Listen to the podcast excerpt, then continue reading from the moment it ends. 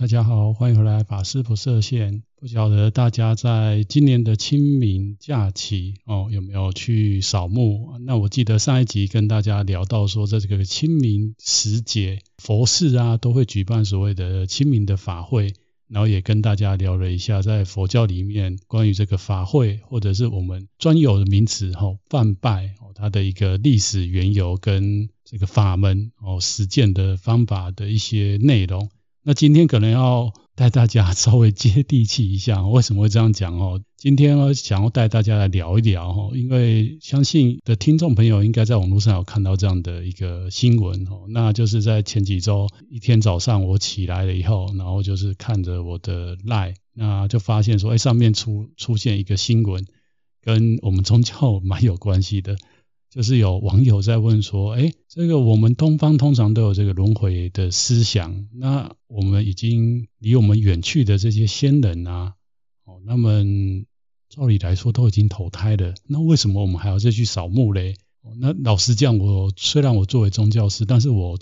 好像从来没有想过这个问题，所以我也蛮佩服，就是现在有蛮多网友哈，就是他们的头脑都比我好很多。那这个不是调侃的意思，就是说其实。诶，很多人问的问题都很好，就是说在宗教的世界里面，或者是说我们一般的日常生活，当然会有很多这个宗教的元素已经融入在我们的文化当中。那里面有很多有很多东西，真的就是我们没有仔细思去思考就还好。如果仔细去思考的话，为什么我讲那么卡？哦，仔细去思考的话，就会发现里面真的有些东西好像。怪怪的哦，所谓怪怪的，可能一个就是不符合这个时空因缘的转变。第二个哦，认真去探究跟追寻的话，就会发现说，这个东西好像跟从原始哦，不管是原始的宗教，或者是民族的宗教，乃至后来的这个世界的宗教里面的这个理论教理，有一点讲不过去的地方。哦，那作为一个宗教师，哦，特别是像我们是汉传佛教宗教师，我觉得在这个里面很多东西呢，我们自己作为宗教师的我，我的自己呢，哦，听到人家来问我这样的问题，其实我要认真的哈去找一下资料哈，去自己要再精进一点。所以就这个话题哈，我想要。觉得蛮有趣的，就是这一集想要带大家来聊聊这个话题。那不晓得你是不是曾经也有这样的疑问？不管如何，哈，就请大家跟着我，哈，一起来听下去。哦，那一样就是我在很多集的节目里面都跟大家来分享，就是说现在这个时空因缘，我觉得互相交流，哦，互相交流，我不会觉得说，呃，我讲的东西，哈，就百分之百的对，因为当然我是受过专业的这个宗教师的教育，那我本身也有。读了很多这个佛教方面的知识理论，不过在很多的时候呢，就是同样的经典，也会有不同的法师做出不同的诠释。那没有所谓的谁对谁错哦，就是在宗教世界里面，其实我们都会知道，这个是我们特别是佛教，我们讲一切唯心造，就是我们的心就是会对于不同的东西，我们会依着我们生命的经验哦，修行的体验。会有不同的认知跟感受，那这个本身就是一个不断的升华跟学习的过程。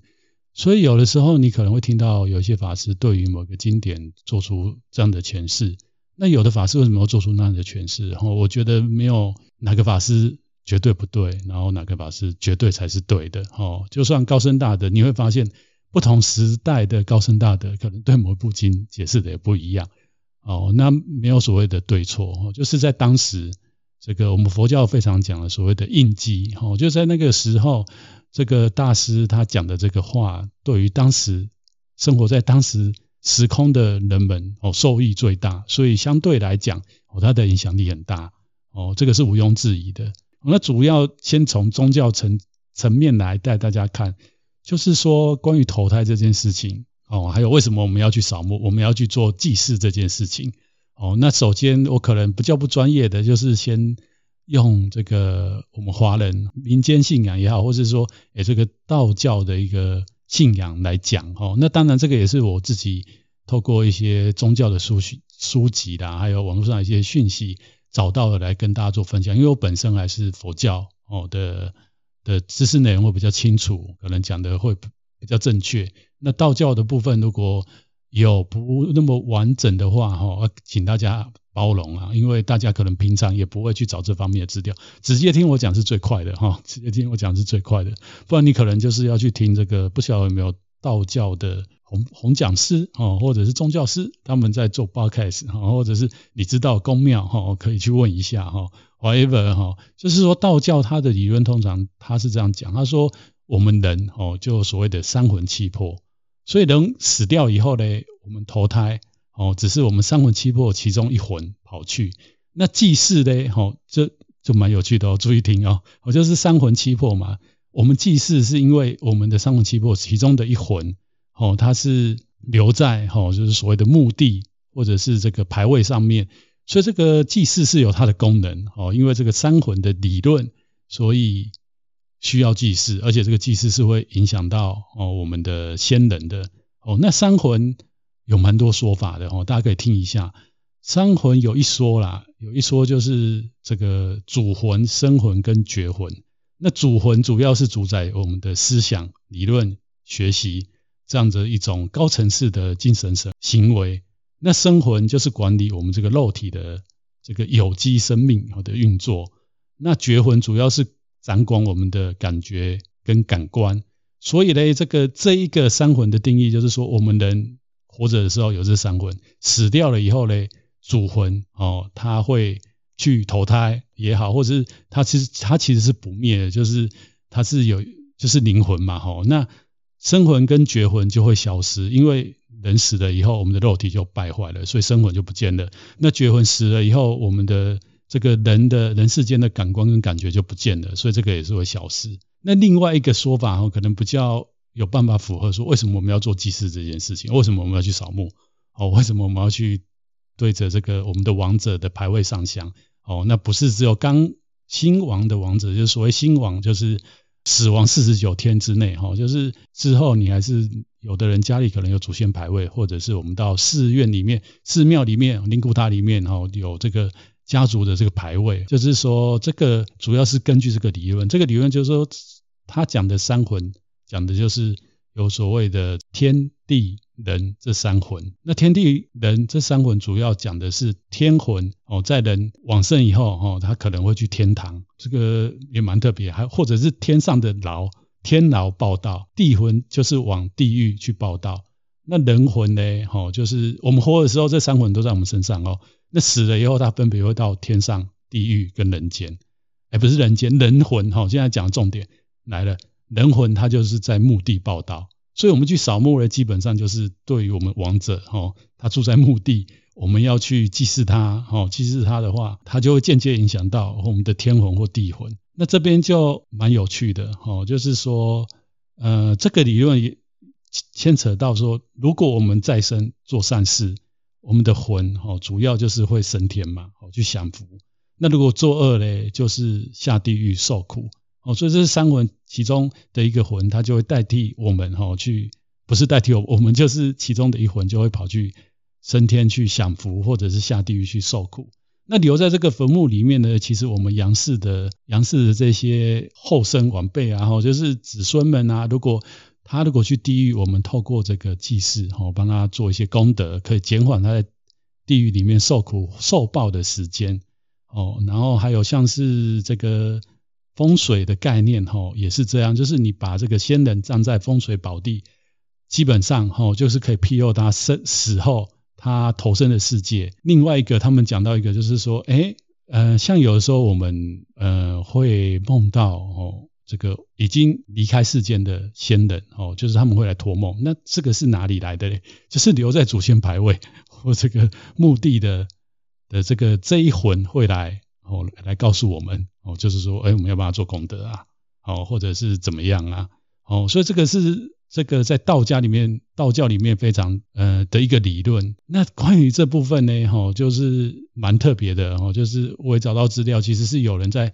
提出疑问，就是说，如果是这样子，有点不公平。什么叫不公平呢？就是三魂，刚刚前面有解释到，这个天魂、人魂跟地魂。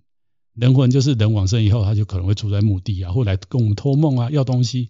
那如果你生前做很多好事，诶，就是基本上他就是天魂会代替你去那边享福，地魂就是代替你去地狱受苦嘛。那这个是不是不符合所谓的因果业报的原理？因为地魂他永远就只能去地狱啊，你没有听他这个理论没有讲说你地魂会跑去天上享福，也没有讲说你天魂会到地狱去受苦，因为这三魂就是天地人哦，那你造业很多，就是变成地魂的机会比较大，跟人魂哦蛮特别，就是人魂。哦，就是人魂，他就是会有留在墓地接受你供养，哦，或者是去祭拜他，那就很不公平啊。那人魂永远就是可以在那边，所以这个，嗯，这个理论，我我想我就不用再继续说下去了。哦，就是蛮特别的，蛮特别的。哦，就是道家它其实其实是有这样的一个理论，就是三魂七魄嘛。我想应该蛮多华人我们都有听过这样的理论，只是我们对这个三魂跟七魄的定义不是那么样的清楚。哦，那希望借由刚刚解释，让大家稍微有点概念。那如果想要知道更多，哦，请去问哦这个道士哦，或者是宫庙里面的人哦，我就不在这边多说。那我就回到说，我自己比较熟悉的就是佛教。其实讲实在的，哦，佛教在印度生成，当然后来传到中国，那两千多年来，就影响影响到了整个东亚。乃至说到近代就影响到的欧美最原始的佛教，就佛陀在世的时时代嘞，其实有没有扫墓这件事情？其实我们去看印度这个民民族，它有没有这件事情？哦，没有，没有。哦，那那佛陀其实讲到祭祀这件事情，我直接想到，直觉想到，我们经典里面哦，就有一个非常有名的故事，就是佛陀在世的时代，他有一位大弟子叫做目犍连尊者。哦，那我讲到这里，其实是佛教徒的，大家应该就非常了解，就是目犍连尊者，他其实是佛陀弟子里面神通第一的弟子。不过他的母亲呢，因为生前就是对佛法有许多的诽谤，哦，就是然后对出出家人非常的不好，所以他死后就是下作下堕到地狱去。那目犍连尊者虽然跟佛陀出家修行那么久了，然后也有神通，不过他在定中就感。感知到这个母亲在地狱受苦，哦，所以他非常的难过。他的神通可以到地狱，但是却没有办法止息母亲的这个痛苦。于是他就来请教佛陀。那佛陀就告诉他的一个方法，哦，什么方法？就是说，这个僧团结下结束以后，哦，就是僧僧众每年在印度，哦，古代的印度，哦，佛陀会在差不多接近现在这个时候，印度要进入雨季，哦，就会把。所有修行人聚集在同一个地方，一起坐着打坐哦，或者是在佛法上面用功的修行生活。经过三个月的修行哦，这一些比丘法师们哦，他们会接受在家信众的供养。那他佛陀就跟目犍连尊者讲说：“你要代替你母亲，诶，来做替做诶做供养，就是供养僧宝哦，这个可以帮助你母亲。”早日脱离这个地狱道的苦报。那这件事情后来其实就是变成说，这个也结合了我们汉地的所谓这个中元节。哦，那我们佛教当然不讲中元，然后中元一样是这个道家的说法。我们讲这个盂兰盆节。哦，那关于这部分呢，其实可以大家有兴趣可以回去听我去年差不多在五六月有做这个关于僧团结夏这样的一个内容，里面有讲到。哦，就是说，哎，结夏他的一个僧团结夏，就是我们僧众为什么要这个时间做这件事？那这个时间其做结束之前呢，又衍生了什么事？稍微有带到这一段故事。哦，那现在就要讲回来，就是说，当佛教传入中国以后，因为我们中国历史上，哦，我们关于历史的部分等下解释。哦，就是我们对于先人的这个缅怀，哦，慎终追远，我们是一个对于我们我们先祖非常。就是说，我们是一个知恩的一个民族嘛，吼，所以我们就结合了这样子。所以在我们汉地呢，就蛮特别的。就是中原的时候，我们基本上当然有大部分人想到说，哎，我们祭祀，其实中元节大部分就会讲说祭祀好兄弟，可能就是孤魂野鬼。但是我知道，就是这个时候，其实我们也会，现在也蛮多人就是说一起祭祀我们的先祖嘛。那清明就更不用讲，清明就是很单纯是我们先祖就。没有特别在讲什么孤魂野鬼这件事情哦，那因为我们中国本来就有这样一个清明的这样一个传统哈，所以佛教在这个时候呢，也利用刚刚我前面讲的，就是佛陀在经典里面有讲到目犍连尊者这件事情哦，所以在清明节就是举办法会的形式，就是希望透过这个佛教的修行方法，哦，诵经的功德来回向给这些在受苦的众生。哦，那现在问题来了，问题来了，就是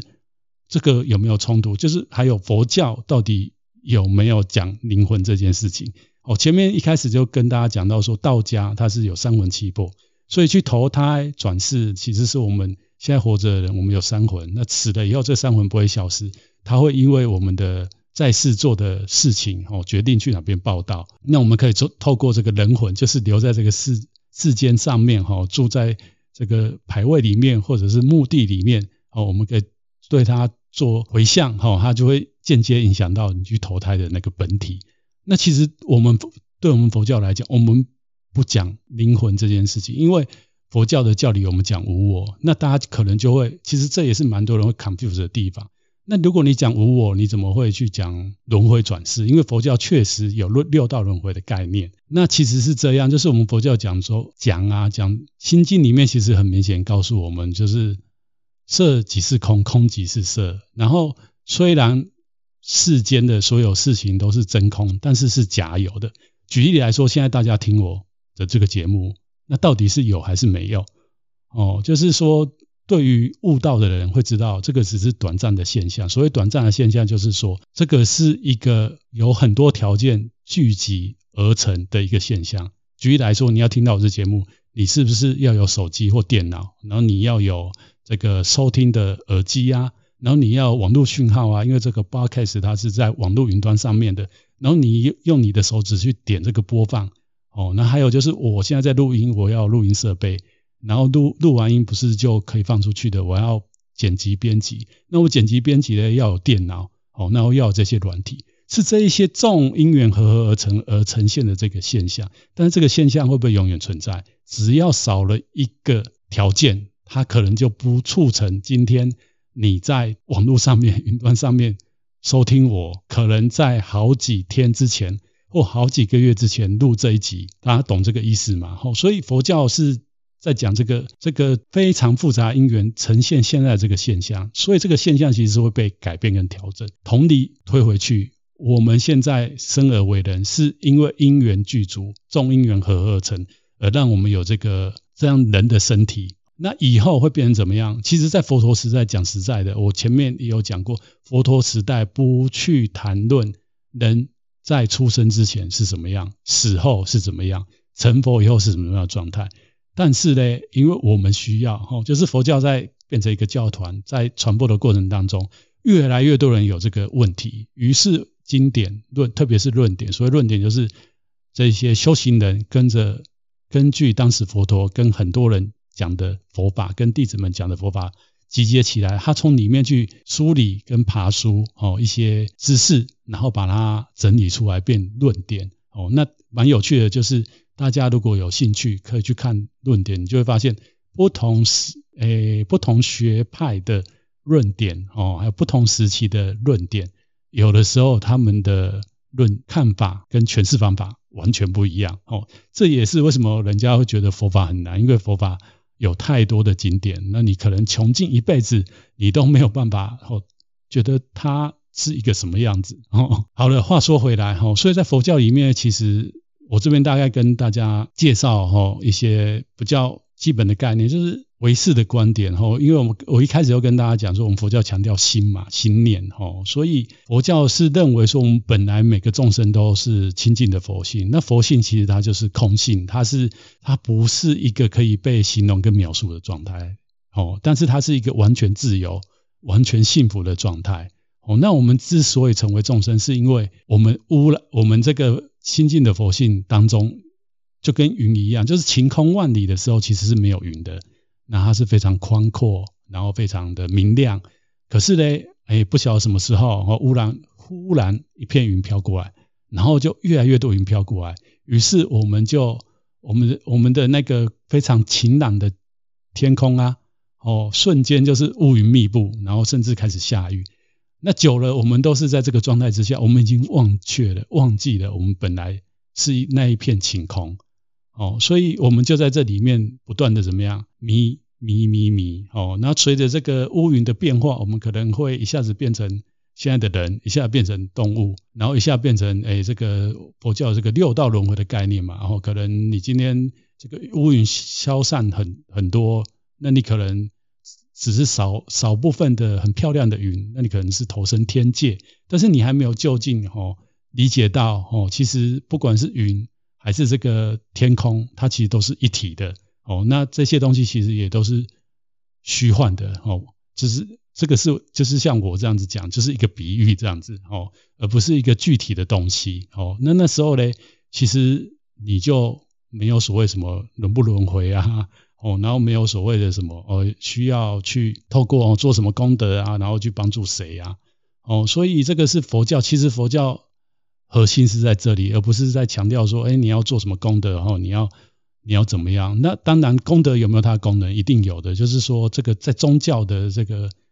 应用上面，或者是说人们对于心灵上面的需求，哦，我们为了要缅怀我们的先祖也好，或者是哦有一些现象出现的时候，有时候我们就是没有办法交代嘛。因为老实讲，就我自己来讲，我也听到有很多就是来学佛的同学呀、啊，他就说，哎，虽然我学佛很多，但是我家里就碰到就没办法，或者他自己就碰到，哦，就是真的有这个他的亲亲朋好友，或者是他的长辈。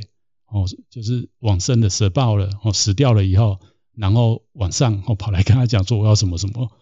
那通常这个时候我们就会跟他讲说，这个日有所思夜有所梦。不过有时候你很难过那一关，很多人就是学佛是学佛，但是他碰到他是没办法，哦，他可能还是觉得再加上佛事，我们本来现在就有那些法会啊什么，他就是觉得他要去帮他写个牌位，当当。因应众生的需求，我们当然还是会有这样提供这样的服务。所以有的时候就是一个市场的概概概念嘛，就是你没有这样的需求，那我们我们我我们本来有这样的，我们可能好几代之前，我们的汉传佛教就有这样的一个一个服务内容出来，那我们当然就是延续。那当如果今天时空因缘变得大家都不需要的时候，那其实对我们根本的教理来讲，哦，也不会有任何的冲突，因为。我们还是在讲说，我们如何在随时随刻保持一个没有烦恼的状态，然后保持一个幸福的状态、快乐的状态、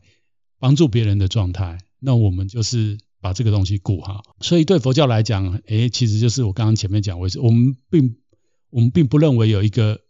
固定不变的哦，或者是像道家讲的这个三魂的这样的一个概念。再就讲到说，我觉得蛮有趣的，也可以大家来讲一下。因为现在现在的时代哈，这一两百年来大家还是科学至上嘛。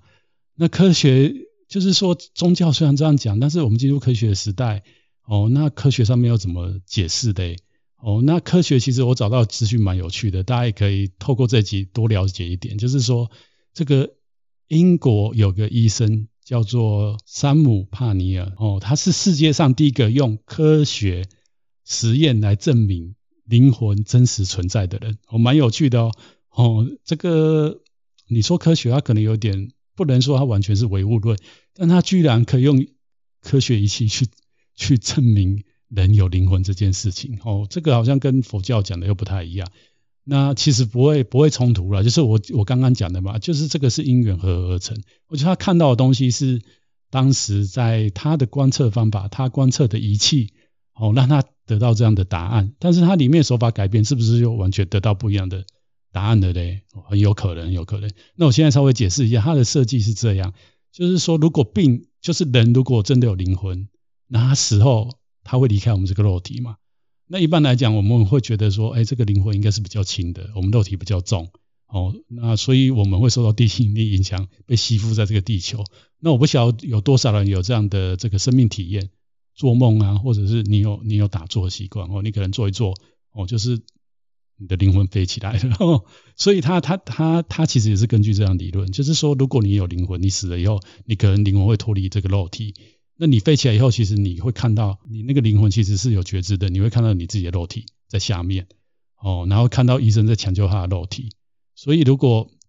如果是这样的，哦，他就是用这样的方式去做做实验，于是他就是去访问了那些被医生救回来的人。那他从这个里面对一百多个病人进行研究，他最后发现有七个抢救过来的人都可以很客观的提到这样的事实，就是看在他们浮在天花板。下面有一群医生，医护人员在救他。然后那个天花板上面一定有灯嘛，他还可以具体描述哦，当然靠近那个灯的感觉。所以这个就是科学蛮有趣的，因为这有证据哈。然后这些人说了同样的话，于是他就觉得，哎，这个就是有灵魂。那我不晓得大家认认知跟想法是怎么样。哦，再来，如果有灵魂的话，它的重量到底是多少嘞？很有趣，很有趣。哦，这个也有人做实验。哦，就是在历史上面，这个一九一零年的时候。美国哦，Massachusetts 麻省哦，有一个麦克道格医生，他也疑似发现了这个灵魂的实体，而且不止如此，他还量测到了这个灵魂的重量。哦，那我不晓得有没有人曾经听过这样数字？哦，当我再次找到这样的，我才想起来，我很早以前有听过这个这个数字，就是多少？二十一克，二十一公克。那他怎么量的？哦，他其实做了很多准备，他找了一个精准度。非常高的这个秤子哦，然后上面摆了一张床，然后他是这样想的，他想说，如果人有灵魂的话，人死后这个灵魂会脱离这个肉体哦，所以可以透过这个非常精细的磅秤去量测出来离开这个人死后哦，离开这个肉体的灵魂它的重量。那于是他在一九一零一年四月十号这一天，他将那位即将要离开这个世界的志愿者。放在哦，在他的这个秤台的床上，然后调整砝码，然后因为病人哈慢慢接近死亡，到最后他完全死去，然后他的体重每小时丧失差不多二十八公克，然后于是他就每他每每五到诶十到十五分钟，他就要移动那个横杆上面的那个砝码以保持水平，因为他知道哈，因为我们人其实。百分之七十是水，所以水会蒸发哦，所以它它就是扣除掉水蒸发的那个速率哦，你知道他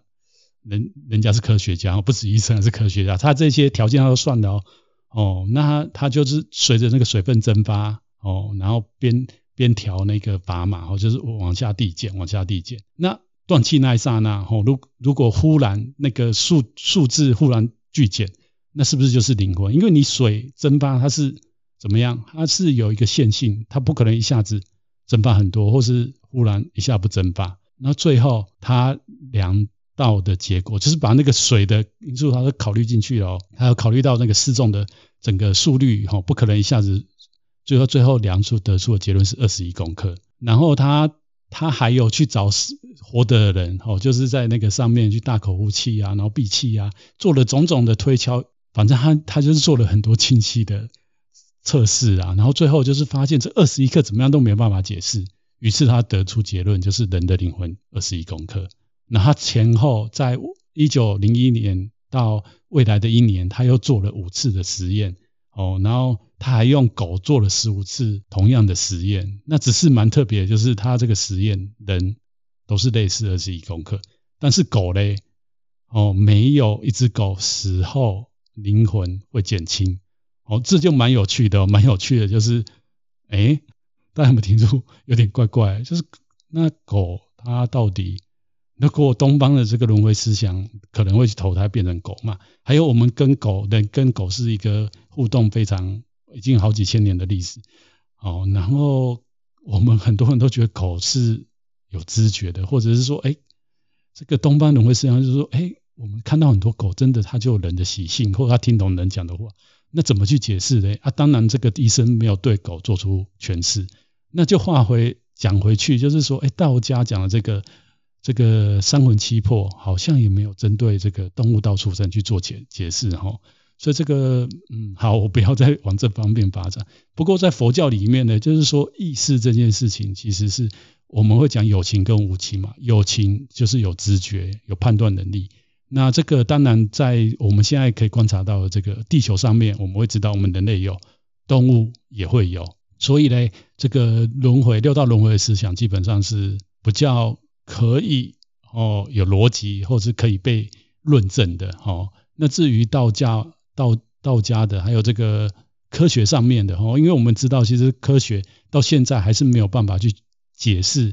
哦一些超自然的现象。那现在这话话讲回来，就是说佛教这个理论，那那我们去佛事做这些功德，还有说，像我们华人后来就是为了还是要入境随俗，就是这个清明扫墓这件事情，那他们到底有办法得到？哦，那其实这个关于这一点呢，我们的老和尚有讲，就是因为我前面一开始就就有讲的，佛教是一个讲这个一切唯心造，哦，就是说，就像我刚刚前面讲的，诶，有时候我们还是会去感受到这个亡者回来跟我们互动的状态，或者有人在修行的过程当中可以去体验到一些哦所谓的这个幽冥界的众生，那这个是一个什么样的状态？哦，不是什么都无吗？但是什么都无当中还有假有。哦，所以当还没有觉悟的人，还没有认清这些东西都是暂时的存在，跟这个意念的执取之下，哈、哦，没有办法放掉这个意念的执取，然后变成说他就是被捆绑在，像我们人就被捆绑在肉体。那对于那些已经死去的人，或者是天道的众生也好，还是幽冥道的众生，他是可能是一个精神的存在，哈、哦，那精神的存在其实他还是他就是有所执，他才是会成为那样的一个形态嘛。那我们做这些功德对他们来讲没有用？其实，在佛教立场有用，是因为我们的心念哦发出善的，其实对他他们感受到就是一个温暖好的哦，然后是一个祝福的哦，得到得到的一个一种能量，好的能量吧。你可以把它想象成这样子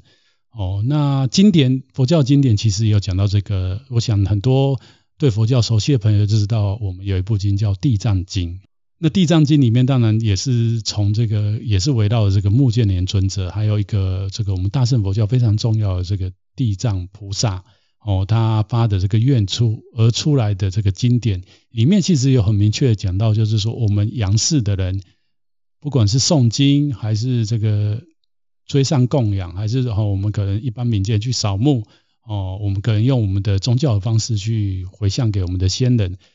他有讲到说我们。做的功德的七分之一，他们可以收到，七分之六其实是我们个人的哦。那其实这里面还是想讲到一个很重要的观点啊，就是我们做这些事情，其实自利部分哦还是占大多数哦。所以做这件事情，其实对我们本身就是好的啦。那当然间接的就是他，我们是可以透过这样的事情分享给我们想要祝福的人。那我们佛教也不否认这样的事情哦，因为假有嘛，它还是有。只是要随着因缘才有哈，所以这个东西我们我们不是这个已经不在的人，所以我们没有办法可以去做证明。不过在宗教里面就是所谓的圣言量，就是我们相信这些经典哦，包括不止佛教或者基督教、伊斯兰教、犹太教、道道教的道藏里面的，我们就把它当作是哦，这一个这个圣人或是比我们高等的智慧讲的话哦，他。就是那样哦，就是说宗教里面有很多就是信哦，如果你相信，那当它当然就是会产生那样的功能跟效果，还有那样的慰藉的能力。好了，以上就是这一集带大家从这个网友的疑问当中哦，啰啰嗦嗦衍生的这些话题。那希望今天的话题对大家有所帮助哦。那或者是你下一次再去扫墓的时候，或可以把今天听到这些内容跟你的亲朋好友分享。一样的就是，如果你喜欢小唐这个节目，请你帮我订阅哈，或者到 Apple Podcast 上面去留言哈，留还有帮我按五颗星哈，因为这样可以帮助我推广这个频道，让更多人知道。那如果你身旁有人对于宗教有兴趣，特别是佛教的话，也请你帮我分享给他哈，让更多的人透过这个频道来，我们来互相学习。好的，那么我们就下一次见喽。